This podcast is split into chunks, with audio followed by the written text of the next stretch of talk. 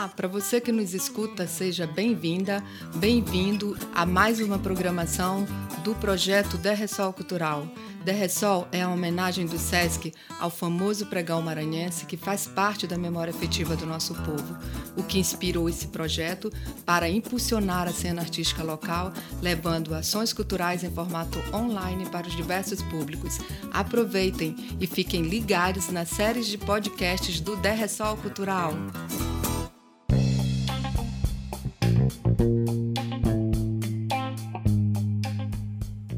Olá todo mundo, é um prazer estar aqui com vocês.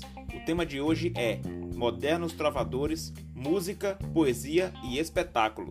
E quem vai bater esse papo com vocês sou eu, Isaac Souza. Então manda um sim bem grande e cola comigo. Cola com o Sesc até o final.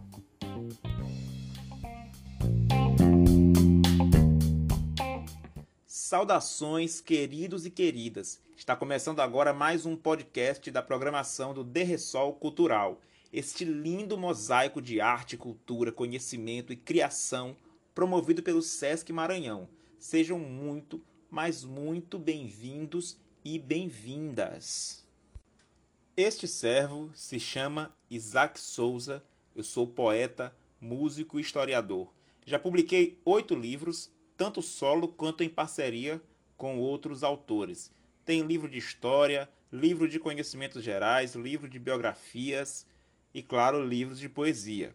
Como músico, eu sou guitarrista, vocalista e compositor, sou líder da banda Cassino Quebec, inclusive. Eu recomendo que você nos escute nas plataformas digitais, pode ser no YouTube, no Spotify, no Deezer ou na que você preferir. E é essa a minha experiência artística que faz o tema deste podcast tão sensível, tão importante para mim. Porque, embora eu tenha publicado livros de poesia, não é nos livros que eu sinto a minha linguagem mais forte, é na música. E mais do que isso, é no palco. Na minha experiência artística, eu sinto que tudo se torna maior, mais potente, mais intenso quando se realiza no palco. É como se todas as energias artísticas se condensassem em um lindo fluxo de energia que mistura palavra, som e corpo, uma conexão e uma intensidade que não poderia ser explicada, só vivida, mas que eu vou tentar falar sobre aqui, agora, por meio deste tema: poesia, música e espetáculo. Então, vamos começar?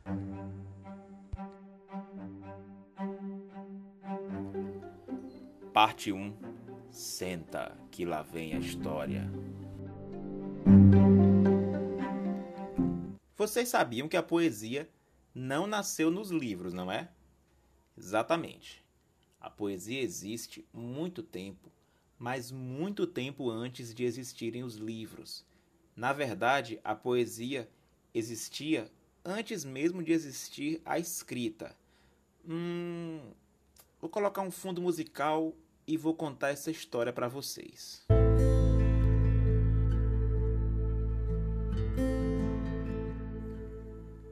A poesia nasceu quando os seres humanos ainda eram nômades por desertos, montanhas e florestas e se reuniam em torno do fogo para se proteger do frio da noite, das feras e das coisas assombrosas que habitam a escuridão. E ali, com a comunidade reunida em torno da luz e do calor, um deles levantava a voz e contava uma história. Mas essa história não era contada de qualquer maneira. O narrador usava sua voz com ritmo, com entonação especial. Era o começo do canto. E ele usava algum instrumento para produzir sons que amplificavam sua própria musicalidade. No começo, era um tronco de árvore oco que ele transformava em tambor. Logo surgiram os primeiros instrumentos de corda, até que eles se tornaram liras, alaúdes, cítaras. E mais ainda, o narrador usava seu corpo para dar intensidade e dramaticidade à história.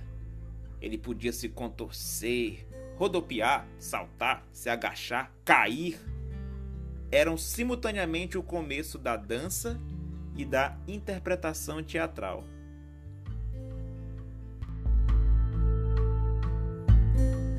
É exatamente isso que você está entendendo.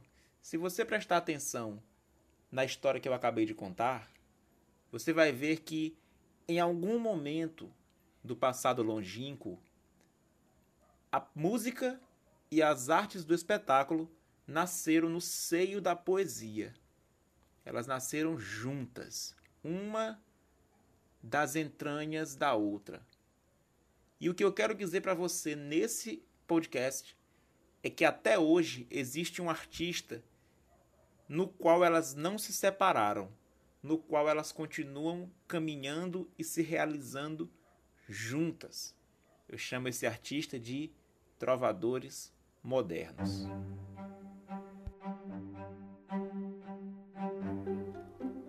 Parte 2 A longa linhagem dos trovadores.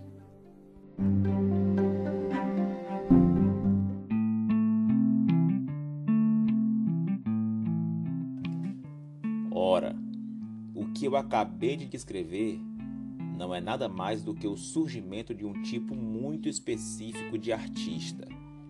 Ele se transformou ao longo do tempo, assumiu diferentes formatos e nomes, mas continuou essencialmente o mesmo. Na Grécia Antiga, eles o chamavam de Aedo ou de Rapsodo. Na Bíblia, você o encontra sob o nome de salmista. Na Idade Média, ele podia ser um bardo, se cantasse nos salões nobres, ou um menestrel, se cantasse nas tavernas para o povo pobre. Na lendária região da Provença, ainda na Idade Média, eles foram chamados de trovadores ou trovadores. Pelas ruas das cidades brasileiras da Belle Époque, você os encontra aqui e acolá com seus violões boêmios e podia chamá-los de seresteiros. No sertão sempre houve e ainda há os repentistas e cantadores. No show business, muitas vezes eles estavam lá chamados simplesmente de roqueiros. Sempre que vocês viram essa figura, um compositor, com seu instrumento, sua voz e seu corpo diante de um público de 8 ou 80 mil pessoas, defendendo uma canção, contando uma história, interpretando um papel, ressoando na pele e no espaço e com a poesia tinindo na língua. Era esse mesmo tipo de artista. Era um moderno trovador.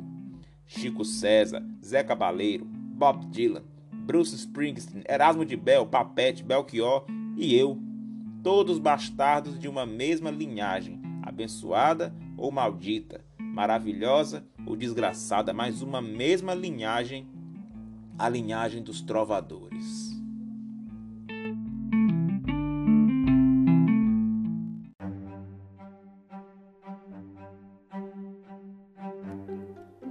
Parte 3. Vamos falar sobre eles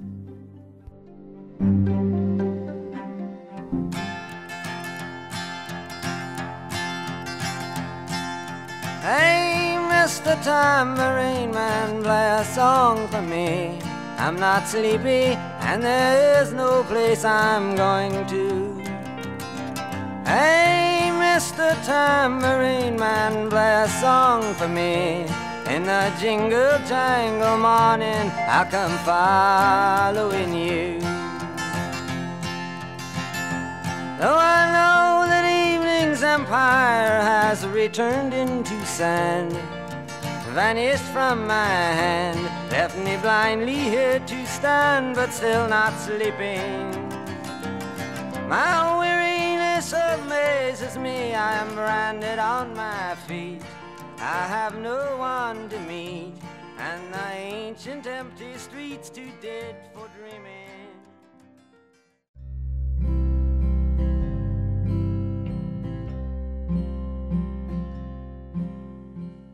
Quero começar falando desse cara que, segundo muitos, foi o cara que reacendeu a chama dessa antiga tradição de poetas, cantadores, performers na modernidade. Estamos falando de Bob Dylan. Não significa que em algum momento esse tipo de artista tenha deixado de existir, mas na indústria da música, podemos dizer que Bob Dylan foi o primeiro bardo a marcar uma posição de destaque. Isso porque no começo do século XX, a indústria fonográfica era predominantemente radiofônica, e os programas de rádio, que tocavam as primeiras gravações analógicas da história e também recebiam artistas para cantar ao vivo, esses programas buscavam normalmente grandes intérpretes. Foi a era das grandes vozes. Edith Piaf, Maurice Ravel na França, Maísa e Nelson Gonçalves no Brasil, Carmen Miranda, uh, Ella Fitzgerald e Frank Sinatra dos Estados Unidos, entre outros. Muitos grandes cantores com belas e poderosas vozes. Foi a época em que ecoaram pelo mundo inteiro as vozes de Elvis Presley, Roy Orbison, Louis Armstrong. E esses grandes intérpretes podiam ser, mas não eram necessariamente compositores. O exemplo mais forte, na minha opinião, é o Elvis Presley, que teve que cantar muitas vezes coisas de nível bem baixo para atender exigências do agente, exigências do mercado da indústria. É, coisas de nível baixo do ponto de vista da poesia.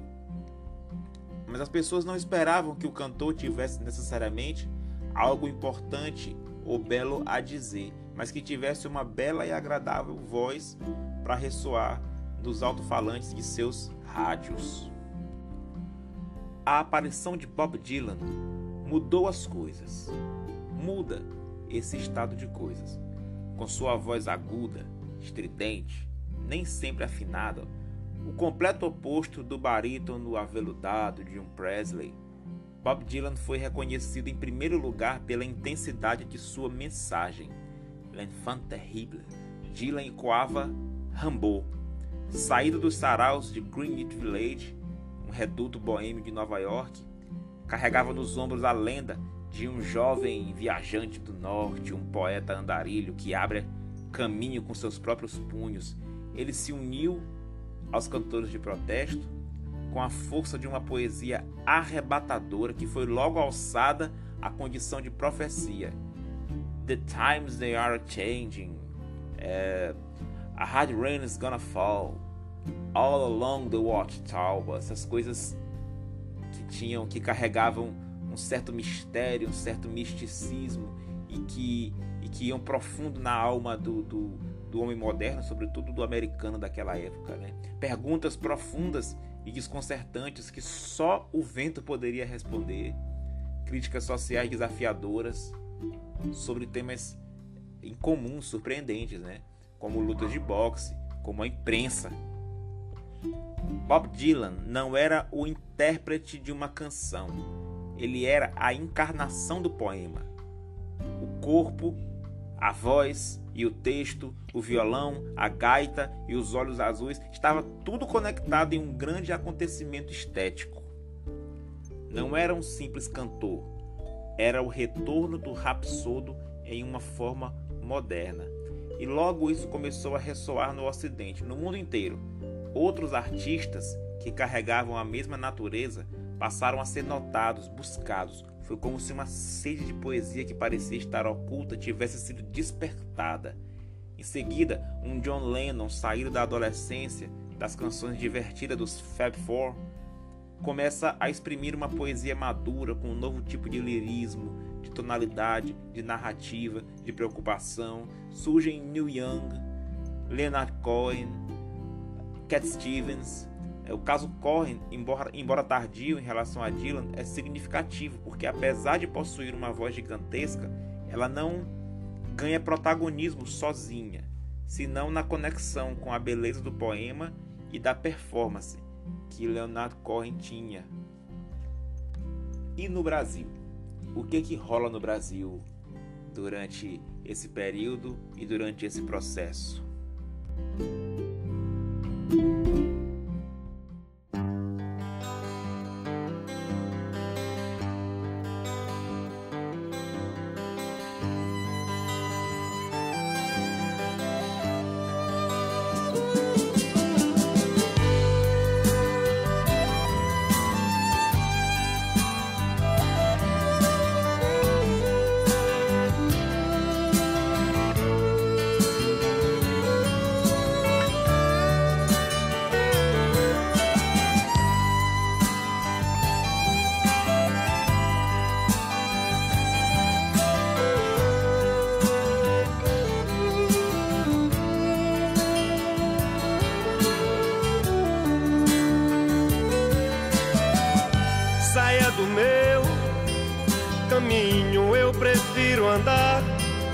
Sozinho, deixem que eu decida a minha vida.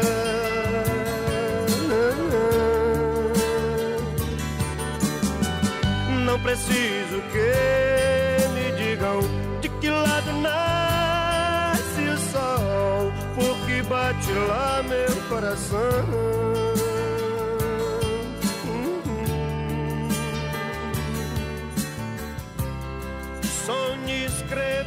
Letras grandes de novo pelos muros do país. João, o tempo.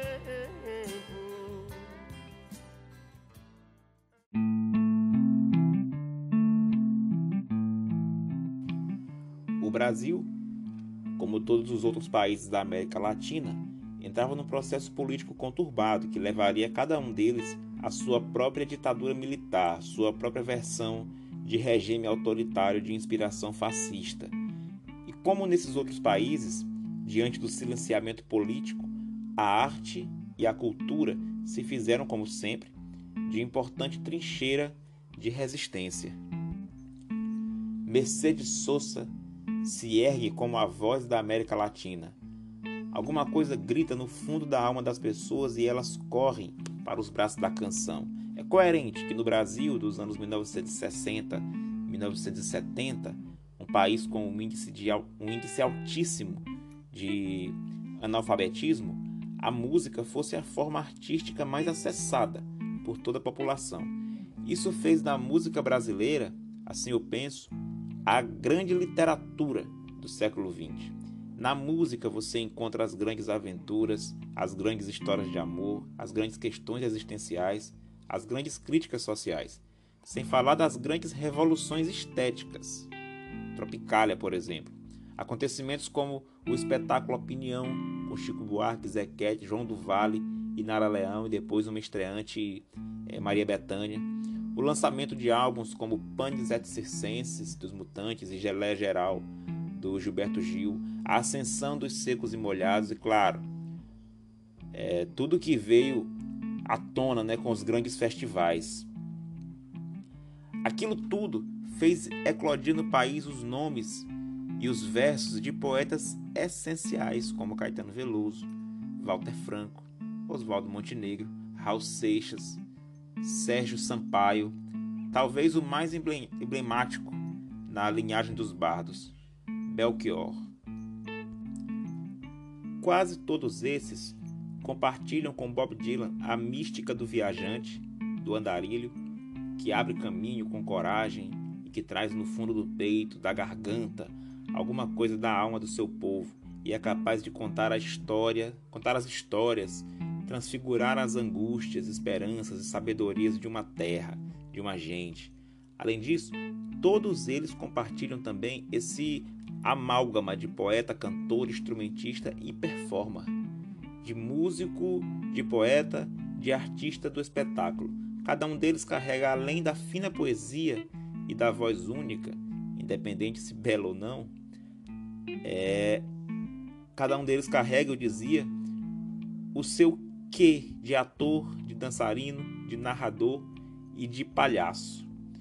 E penso que até hoje a cultura brasileira é impregnada deste arquétipo, desta mística. Continuamos férteis desse tipo de artista. Nos anos 80, trouxeram os poetas roqueiros Renato Russo, Cazuza, um Nando Reis, um Arnaldo Antunes, só para exemplificar. Nos anos 90, trouxeram um Zé Cabaleiro, um Chico César, Chorão, Rodolfo, Chico Science, sem falar nos rappers, que representam todo um complexo cultural montado sobre a íntima relação entre música, poesia, espetáculo e arte visual. Um Mano um GOG.